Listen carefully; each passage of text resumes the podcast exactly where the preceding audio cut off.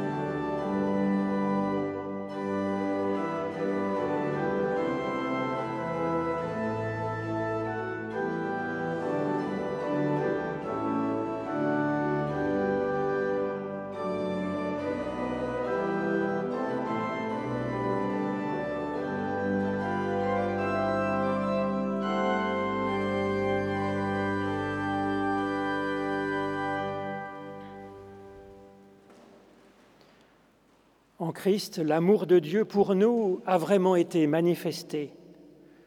Il nous dit, Venez à moi, vous tous qui êtes fatigués et chargés, et je vous donnerai le repos. C'est fort de cette promesse que nous pouvons, en toutes circonstances, nous tourner vers Dieu dans la confiance et lui présenter ce que nous sommes en vérité, pour lui demander son pardon et son aide. Je vous propose de vous recueillir dans la prière en suivant du cœur ce psaume de David. Des profondeurs, je crie vers toi, Éternel. Éternel, écoute mon appel. Que ton oreille se fasse attentive aux cris de ma prière. Si tu retenais les fautes, Éternel, Éternel qui subsisterait. Mais près de toi se trouve le pardon pour que toujours l'on puisse se tourner vers toi. J'espère en l'Éternel de toute mon âme, je l'espère et j'attends sa parole. Mon âme attend l'Éternel plus qu'un veilleur ne guette l'aurore. Plus qu'un veilleur ne guette l'aurore, ainsi son peuple attend l'Éternel, car près de l'Éternel est l'amour, près de lui est le salut. Il rassemble son peuple, pardonnant toutes ses fautes.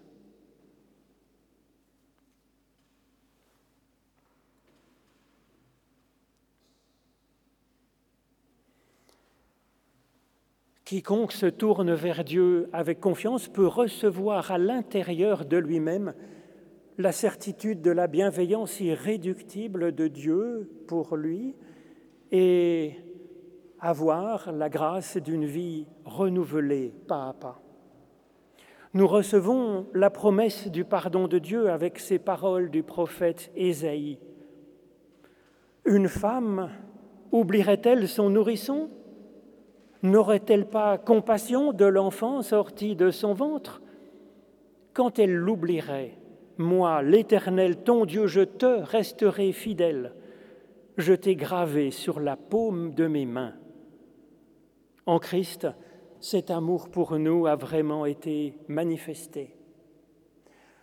Nous chantons à Dieu notre reconnaissance avec le chant 328, Esprit Saint, Esprit Créateur, ô grâce qui surpasse tout, viens habiter dans notre cœur.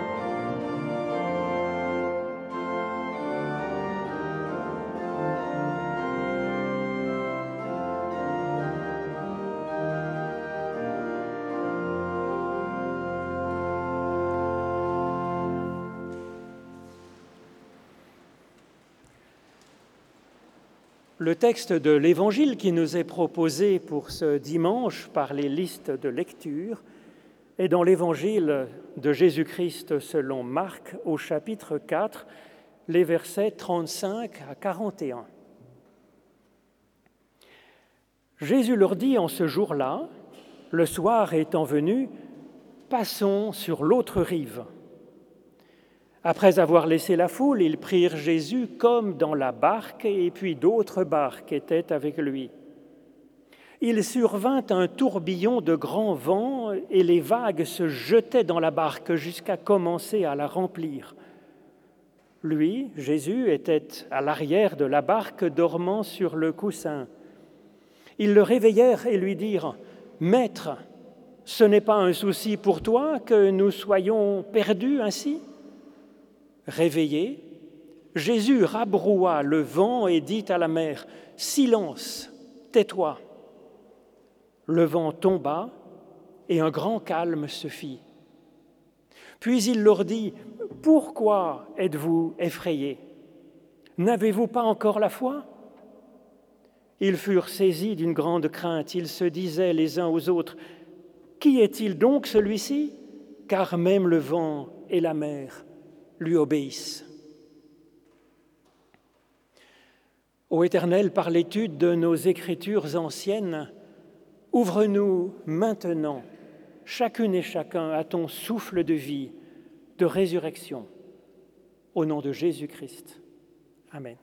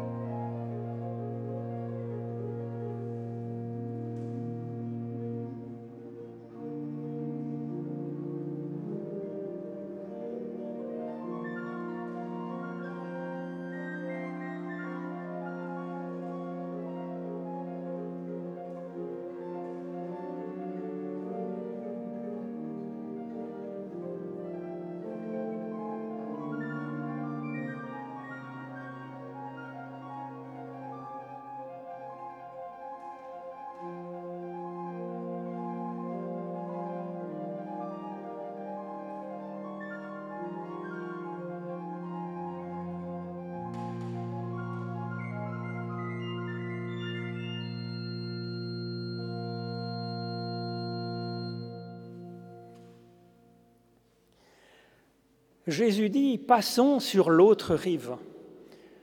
Ce texte est souvent lu lors des services funèbres comme si Jésus parlait ainsi du passage à travers notre mort biologique pour aller vers la vie éternelle.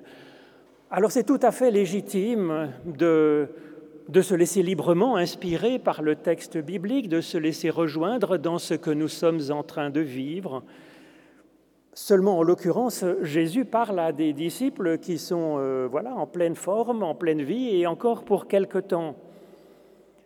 D'où nous vient donc alors cette idée que ce passage sur l'autre rive concernerait la traversée de la mort vers la vie future? En fait, cela ne vient pas de nulle part. Notre culture, comme toutes les cultures, est enraciné dans des mythes millénaires qui nourrissent notre façon de comprendre notre propre existence et la vie en général, notre vie en particulier. C'est le cas en ce qui concerne le passage de la vie présente à la vie future en traversant la mort. C'est une grande question, s'il en est, bien entendu, qui se pose à toute personne vivant en ce monde. Alors pour cette question du passage à travers la mort, il existe des mythes très puissants qui étaient déjà anciens à l'époque de Jésus, multimillénaires et centenaires.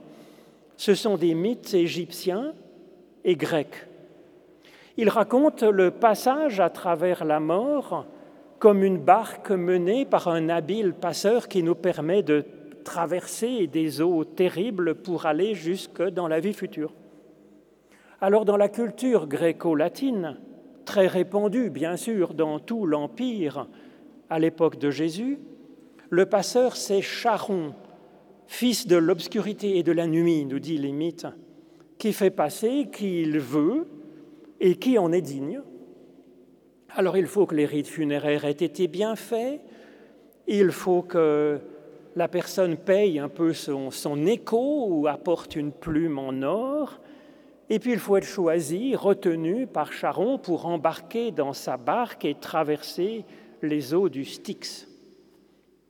Dans la culture égyptienne, encore 2000 ans plus ancienne que, ce mythe grec, c'est le dieu soleil, Ré, qui permet à l'élu de passer pour rejoindre le chaos originel dont tout est issu par la création et donc de pouvoir vivre une recréation Pour cela, il faut des rites funéraires qui soient bien accomplis, il faut que le mort subisse une pesée de son âme et qu'elle soit jugée suffisamment pure. Alors il peut embarquer sur euh, la barque et pouvoir rejoindre l'autre rive. Cette croyance égyptienne, elle avait déjà 2606 ans d'âge au moins, ou 3000 ans d'âge, euh, quand Jésus parle de cette traversée sur une autre rive. Et elle était aussi connue à l'époque que la grande pyramide de Khéops, qui, est la première des merveilles du monde sur la liste des sept merveilles qui étaient en vigueur à l'époque de Jésus. Au pied de cette grande pyramide, nous avons retrouvé la barque, une jolie barque de 45 tonnes en cèdre du Liban que Khéops avait pris la précaution d'enterrer. Il en a même enterré deux, on n'est jamais trop prudent, au pied de la pyramide, de sa pyramide. Quant aux Hébreux, ils avaient délibérément choisi de ne pas aborder dans leur texte cette question de la vie future, pour se concentrer sur la qualité de la vie présente avec et par grâce à notre Dieu. La Bible hébraïque n'offre donc pas de grands récits pour irriguer ce questionnement très humain sur la vie future et qui anime aussi les débats, on le voit, de Jésus avec les autres juifs de l'époque. C'est dans ce contexte que Jésus dit ⁇ Passons sur l'autre rive ⁇ alors plus précisément, il ne dit pas passons de l'autre côté du lac, très prosaïquement, il dit passons au-delà. Passons au-delà tout court, ce qui laisse libre cours à toutes sortes d'interprétations spirituelles, évidemment. Vient ensuite ce récit de barque, de passage, de domination miraculeuse du chaos avec une puissance divine, le Christ les faisant ainsi passer au-delà. Alors comment est-ce que pouvait être compris ce récit dans le contexte culturel de l'époque? Certains commentateurs y voient une allusion au passage de la mer Rouge par Moïse. Il y a là effectivement une résonance fort intéressante, théologique, spirituelle, mais dans le récit de l'histoire de la Pâque, il n'y a ni barque, ni passeur, ni victoire sur le chaos, par contre, chaque élément de ce récit de l'Évangile se retrouve dans les récits de passage vers l'au-delà des grands mythes antiques grecs et égyptiens. Les mêmes éléments sont présents, avec des différences dans le récit qui, par contraste, permettent à Jésus, ou en tout cas à Marc, l'évangéliste, de dire l'Évangile à ses contemporains. Alors la première différence remarquable, première affirmation essentielle, c'est que ce passage vers l'au-delà a lieu dès maintenant, dans cette vie, sans avoir à attendre notre mort biologique.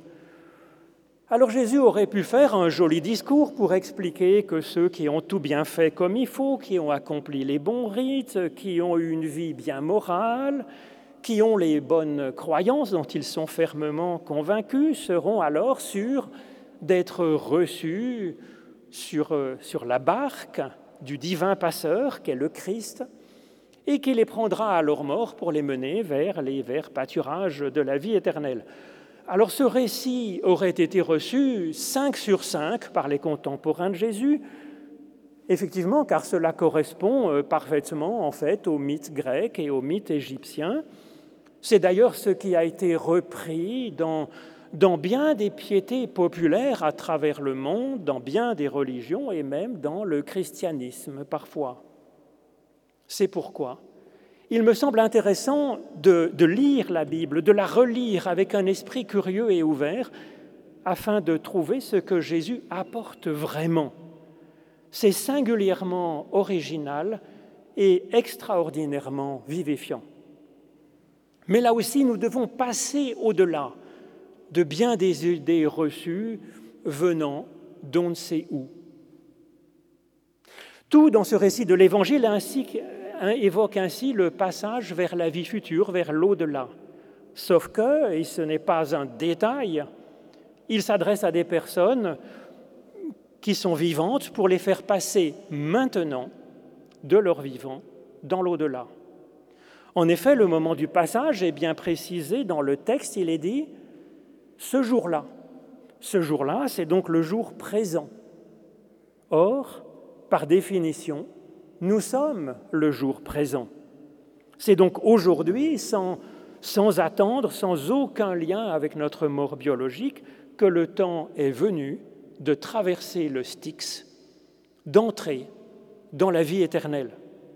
La vie éternelle n'est donc pas seulement la vie future, c'est déjà une qualité supplémentaire à notre vie présente.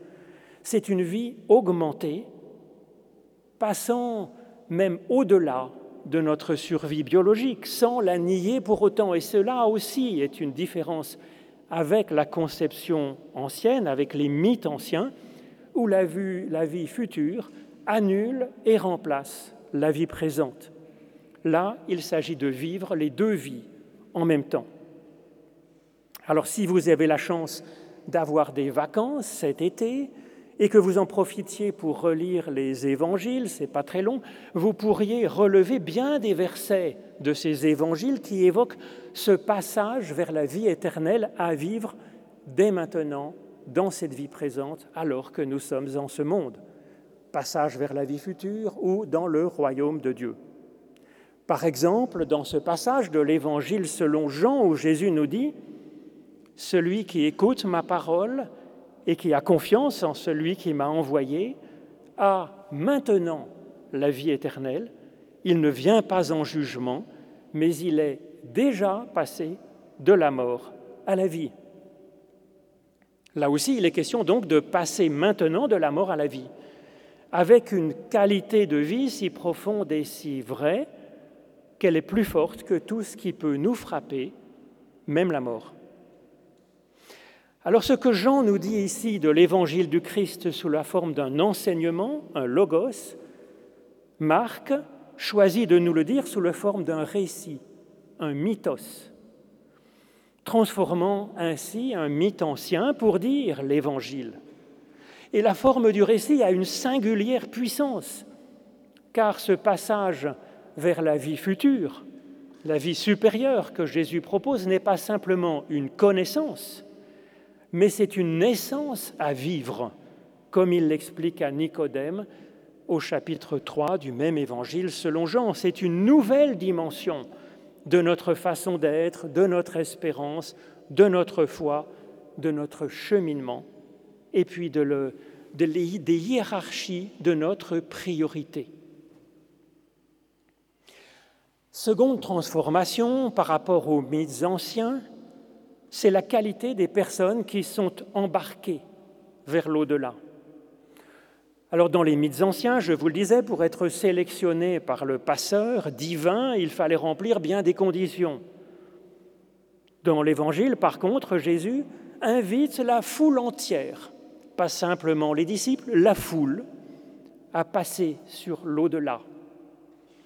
Il n'y a pas d'exigence à être baptisé ou à être bien repenti comme il faut, pas d'examen de moralité, il n'y a pas non plus euh, d'examen de, dogme, de croyance, il n'y a pas d'argent à verser, dommage pour les caisses de l'Église, ça les remplirait un peu, il y en a bien besoin.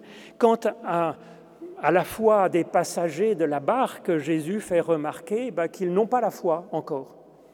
Et puis on voit leur attitude par rapport à Jésus, ils le critiquent vertement de ne pas assez bien s'occuper d'eux. Donc ce récit, par contraste avec les mythes anciens, nous dit que le passage vers la vie éternelle est en entrée libre. La croyance dans une sélection des individus, soit par une élection, un choix de Dieu, soit par un jugement, retenant seulement les plus performants, cette croyance dans une sélection des individus tient donc plus des mythes grecs et égyptiens que de l'évangile du Christ. Le jugement, il traverse chaque personne, il ne sélectionne pas telle ou telle personne. Et donc ce récit de Marc nous invite à entrer dans ce mouvement de traversée avec Jésus, avec euh, les personnes qui sont dans la barque, Alors que font-elles, ces personnes? Elles ont d'abord entendu la proposition de Jésus de passer, de passer vers un autrement. Alors ce n'est pas évident d'accepter cela. Cela leur demande en premier lieu de s'arracher à la foule. Effectivement, s'élancer dans une traversée vers un au-delà, c'est un acte de courage et de liberté. Ensuite, ces personnes ne se disent pas, tiens, c'est une bonne idée, il faudrait que je travaille ça, à cheminer un peu, à passer au-delà de ce que je suis aujourd'hui. Ce serait déjà pas mal. Mais ces personnes savent qu'elles ont besoin d'un peu plus que de l'humain pour passer vraiment au-delà. C'est une évidence, j'allais dire, mais c'est déjà ce que disaient aussi les mythes anciens en parlant de ces passeurs divins pour traverser le Styx ou le chaos originel. Seulement, il ne suffit pas, nous le voyons dans le récit, d'être accompagné par Jésus pour que ça marche comme s'il était un talisman, un porte-bonheur il y a pour nos voyageurs une conversion spirituelle et théologique à faire, une conversion de leur espérance, passant d'une foi magique, superstitieuse dans un sens, à une confiance dans la puissance créatrice de Dieu active dans le présent, comme une puissance du Christ qui est en nous, mais qui doit être d'abord réveillée pour être ensuite confrontée à ce qui nous éprouve, au chaos que nous rencontrons dans notre cheminement, dans notre monde. Mettre les deux en regard, ce Christ vivant et le chaos que nous observons, que nous déplorons dans le monde, sachant que ce n'est pas la volonté de Dieu. Alors la troisième transformation de l'Évangile par rapport aux mythes d'origine, aux mythes antiques, millénaires, c'est l'état des ressuscités. De quelle vie sont animés ces vivants de la vie éternelle? Dans la piété populaire, suivant les mythes anciens, les ressuscités seraient un peu comme ce qui est figuré sur le tympan des cathédrales. Des personnes bien sages en randonnion, souriant modestement et ayant l'air de s'ennuyer un peu. Les ressuscités de notre récit de l'Évangile sont au contraire vivants, vivants de s'interroger de mille façons. Un ressuscité n'est pas plein de certitude dans la béatitude céleste, au contraire, parce qu'il est sauvé, parce qu'il est déjà aimé, recueilli dans la barque, il peut enfin, enfin ouvrir les yeux et s'interroger en vérité à commencer par cette première question que nous propose le Christ. Pourquoi sommes-nous si effrayés dans la vie? Par quoi sommes-nous tellement effrayés? Alors c'est une interrogation essentielle qui nous conduit à chercher ce qui demeure vraiment pour nous. Ce qui fait que pour nous, la vie est plus que la survie, ou pourrait être plus qu'une simple survie. Ce n'est pas simplement une question philosophique, bien que c'en ait une intéressante. C'est aussi une recherche spirituelle intime, très intime, personnelle. Et ça ouvre sur cette seconde question que nous propose le Christ. N'avez-vous pas encore la foi? Si le Christ nous dit cela, c'est qu'il sait qu'en regardant bien, au fond de nous-mêmes, et c'est ce qu'il nous invite à faire, nous avons déjà une petite foi, bien plus que nous ne le pensons. Une petite foi, une étincelle, un regard, un souffle peut-être, qui ne demande qu'à être réveillé, secoué, interpellé, confronté à ce qui nous arrive. Qui donc est celui-ci s'interrogent alors les disciples. Même le vent et la mer lui obéissent C'est la troisième interrogation à reprendre, à mûrir, à nourrir. Cette interrogation porte sur cette puissance créatrice extraordinaire, étonnante. Cela porte sur cette compassion que les, les disciples savaient pouvoir trouver en Jésus-Christ Cela porte sur cette parole capable d'écarter les tempêtes de la vie pour ouvrir un espace vivable, heureux, pacifié. Alors un ressuscité, c'est un vivant qui est ainsi, qui se pose plein de questions sur lui-même, sur son rapport au chaos du monde, sur ce qu'il cherche en vérité, sur ce qui rend la vie plus vivable et plus pacifiée. C'est cette expérience à laquelle le Christ nous invite avec son Passons sur l'autre rive.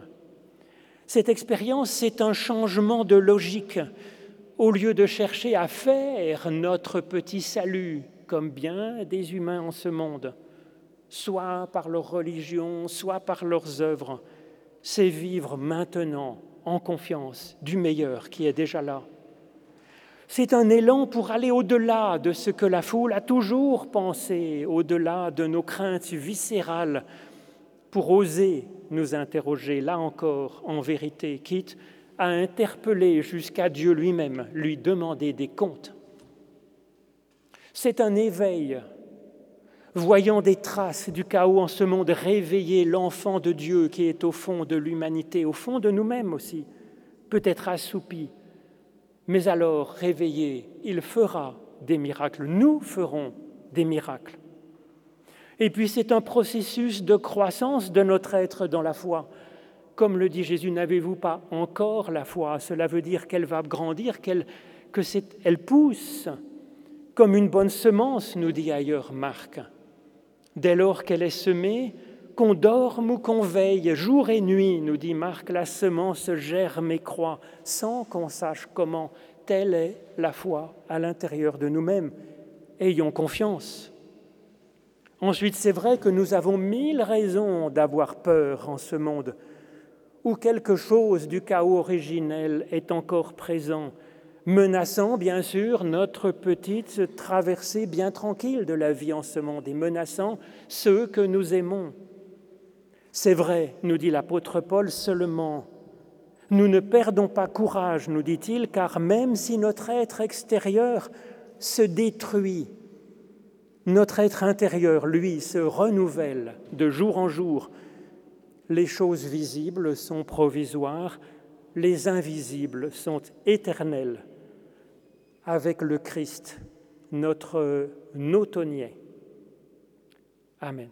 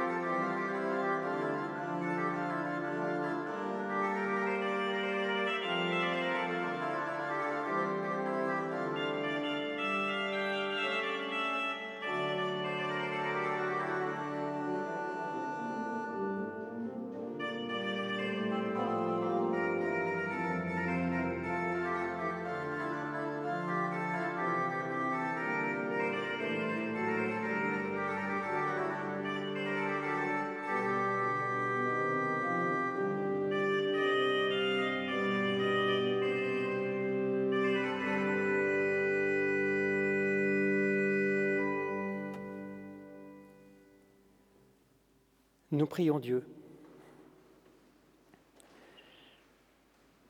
Béni sois-tu, ô Éternel notre Dieu, pour ta création qui continue à faire ce monde, à créer des merveilles. Que ta justice et ton amour remplissent l'univers et puis les cœurs de chacune et de chacun. Béni sois-tu, ô Éternel, parole vivante, à l'origine du monde qui vient. Que ton évangile parvienne à toute personne assoiffée et qu'il mette en nous confiance, paix, enthousiasme et bon projet de vie. Béni sois-tu, ô Éternel, souffle de vie, que ce souffle renouvelle la face de la terre, nous donne soif de réconciliation et de simplicité, de justice et de paix. Béni sois-tu, ô Éternel, espérance de tes enfants, que les hommes, les femmes et les enfants, que les personnes souffrantes et les personnes joyeuses puissent trouver une Église qui soit pour eux une chance, une chance pour vivre et pour avancer vers toi, ô notre Dieu, et pour s'engager en ce monde qui a tant besoin d'ouvriers. Béni sois-tu, ô Éternel, ami des humains, tu sauves, tu vivifies et tu gardes tout ce qui vit. Donne-nous par ton souffle de faire corps ensemble, y trouvant notre place avec les autres et non contre les autres. Confiant dans ton amour, nous osons te dire cette prière qui fait de nous tous des fils et des filles du même Père, de la même Mère que nous avons dans l'au-delà de tout. Notre Père qui es aux cieux, que ton nom soit sanctifié, que ton règne vienne, que ta volonté soit faite sur la terre comme au ciel. Donne-nous aujourd'hui notre pain de ce jour. Pardonne-nous nos offenses comme nous pardonnons aussi à ceux qui nous ont offensés. Et ne nous laisse pas entrer en tentation, mais délivre-nous du mal, car c'est à toi qu'appartiennent le règne, la puissance et la gloire pour les siècles des siècles. Amen. Alors grand merci à Vincent Thévenat qui était à l'orgue et qui met ainsi vraiment de l'émotion et de la beauté dans ce culte qui sinon serait certainement beaucoup trop cérébral et cela nous appelle aussi à convertir notre être tout entier. Jeudi prochain, de 12h30 à 13h, il y a l'office du milieu du jour que j'ai la joie, que j'aurai la joie, je pense, de de présider avec encore Vincent Thévenat, on ne change pas les équipes qui gagnent. Ça sera sur euh, Matthieu 23, le sacerdoce universel. Cette dernière rencontre euh, avant les vacances d'été aura lieu à l'auditoire de Calvin et non dans la chapelle des Maccabées. Elle sera suivie d'un partage biblique, je pense, avec Sandrine autour de Marc 6. Dimanche prochain, le culte est ici à 10 heures, comme tous les dimanches que Dieu fait, et sera présidé par mon collègue le pasteur Emmanuel Fuchs. À la sortie, si vous le désirez, vous trouverez le texte de la prédication que je vous ai proposé tout à l'heure pour en prendre et en laisser, et puis peut-être pour le passer à une personne que vous penseriez pouvoir être intéressée par une recherche biblique, spirituelle, théologique. Et puis afin de creuser la question de la puissance des mythes sur notre existence, sur le, en relation avec le texte biblique, comme nous y invitait, je pense, le texte du jour que je n'avais pas choisi, eh bien, je prépare un cycle de conférences sur les mythes bibliques pour la rentrée dans l'esprit des deux premiers cycles que j'ai faits sur les héros bibliques puis les miracles bibliques. Ça sera donc après le jeûne Genevois, mais cette fois-ci, ça sera à la Madeleine parce que la fusterie devrait être en travaux. Alors maintenant, je crois que c'est le moment de l'offrande, en fait, qui effectivement permet à l'Église d'annoncer dans le monde l'évangile du Christ, la foi, l'espérance et l'amour dont ce monde a tellement besoin. Et puis je vous propose de chanter le cantique, le numéro 29 dans notre petit feuillet, c'est le psaume 62 comme une confession de foi. Oui, c'est en Dieu seul que je crois, en sa puissance que j'ai foi. Les trois premières strophes.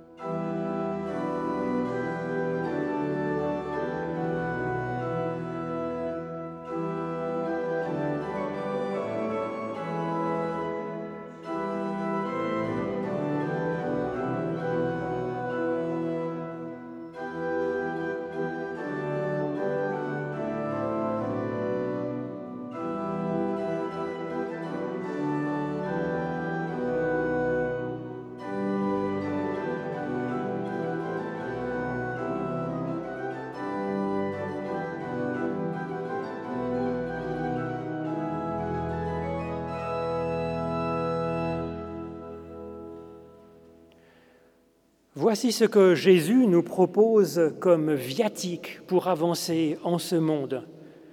Écoute, le Seigneur notre Dieu, c'est l'unique. Tu aimeras le Seigneur ton Dieu de tout ton cœur, de toute ton âme, de toute ta force. Et Jésus ajoute, tu l'aimeras avec intelligence. C'est là le premier et le grand commandement, nous dit-il, et voici le second qui lui est semblable, tu aimeras ton prochain comme toi-même. Et pour commencer à vivre un petit peu ce joyeux programme, je vous propose de recevoir la bénédiction qui est dite de la part de Dieu, bénédiction donnée au singulier, individuellement, à chacune et à chacun selon les paroles du livre des nombres. L'Éternel te bénit et t'accompagne sur la route qui est la tienne. L'Éternel fait resplendir sur toi sa lumière et t'accorde sa grâce. L'Éternel lève son visage vers toi et te donne la paix. Alors oui, sois béni par toute âme qui respire, ô Dieu, source de vie. Amen.